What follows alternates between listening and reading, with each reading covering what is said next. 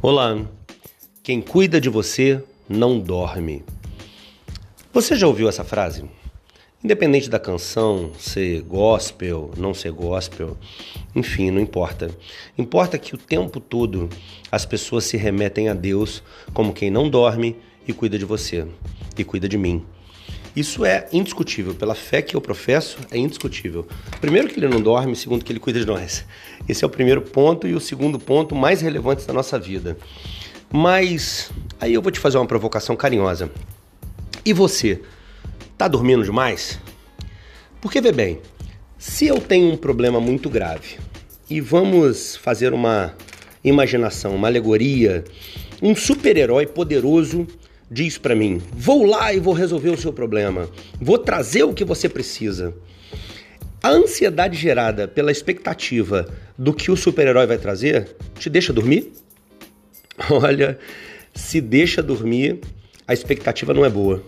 O que você espera de fato não é bom ou você não espera de verdade. Agora, quando a gente fala que quem está providenciando não é um super-herói, mas é o Deus Todo-Poderoso, que nunca perdeu, que nunca falhou, que nunca errou e nunca se frustrou. Ele vai trazer o que prometeu e você vai estar dormindo? Eu te pergunto isso de forma provocativa. Você vai estar dormindo? E olha, dormir não é aquele sono da noite, não, tá bem? Tô falando dormindo acordado, olhando e não vendo, ligado numa situação a um ponto de que você nem ouve o que se passa. Olha bem, existem termos jurídicos e de outras matérias que falam sobre uma fumaça, uma fumaça de possibilidade. Gente, você precisa ver uma fumaça de possibilidade. Se você não vê a fumaça, você não vai ver o fogo. Se você não vê a probabilidade, se você não vê o possível, se você não cria expectativa para o possível, quando aquilo gritar na sua frente, você não vai ver. Olha, tem gente que diz que a oportunidade é uma mulher com muito cabelo na frente e careca atrás. Se você não prende ela na hora que vê, ela passa e você não prende mais. Então, se você crê que existe um Deus que não dorme e cuida de você, por favor, durma menos.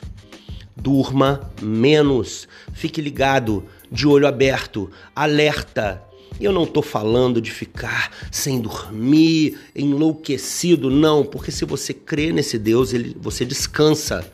Mas o descansar é alerta. O descansar é com a luz acesa. Sabe? A Bíblia fala que não se acende uma candeia e bota debaixo da cama. Se você tem uma expectativa muito forte naquilo que Deus pode fazer na sua vida, pelo amor de Deus, que essa expectativa grite, ao menos para que Deus veja.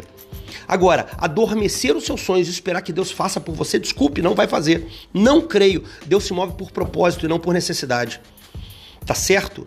Então, a dica que vai é: apresente seus propósitos para Deus. Eu quero transbordar financeiramente para abençoar quem está em volta. Eu quero transbordar em riqueza moral, em riqueza é, de relacionamento e prestígio, porque eu quero influenciar pessoas a seguirem um caminho do Senhor, a seguirem um caminho reto, liso, legítimo, sabe? É, com consistência, com realidade, com sonhos absolutamente claros, notórios, atingíveis se é isso que você quer para sua vida, chama Deus para ela, porque ele não dorme e vai cuidar dos seus interesses enquanto você precisar dormir. Mas por favor, precise pouco. Precise pouco dormir. Não durma acordado. Enquanto estiver acordado, esteja inteiro, porque para realizar o que você quer, de fato, precisa de 120 de comprometimento. 120% de comprometimento seu. A única pessoa na Terra comprometida com seus sonhos, citando o Emicida mais uma vez, é você, cara. Então, se você não puder fazer os seus negócios andarem, ninguém vai, ok? Provoque Deus para sua vida, apresente seu propósito e você vai voar. E eu ainda vou ouvir falar de você. Deus abençoe. Luciano de Paula aqui. Ótimo dia.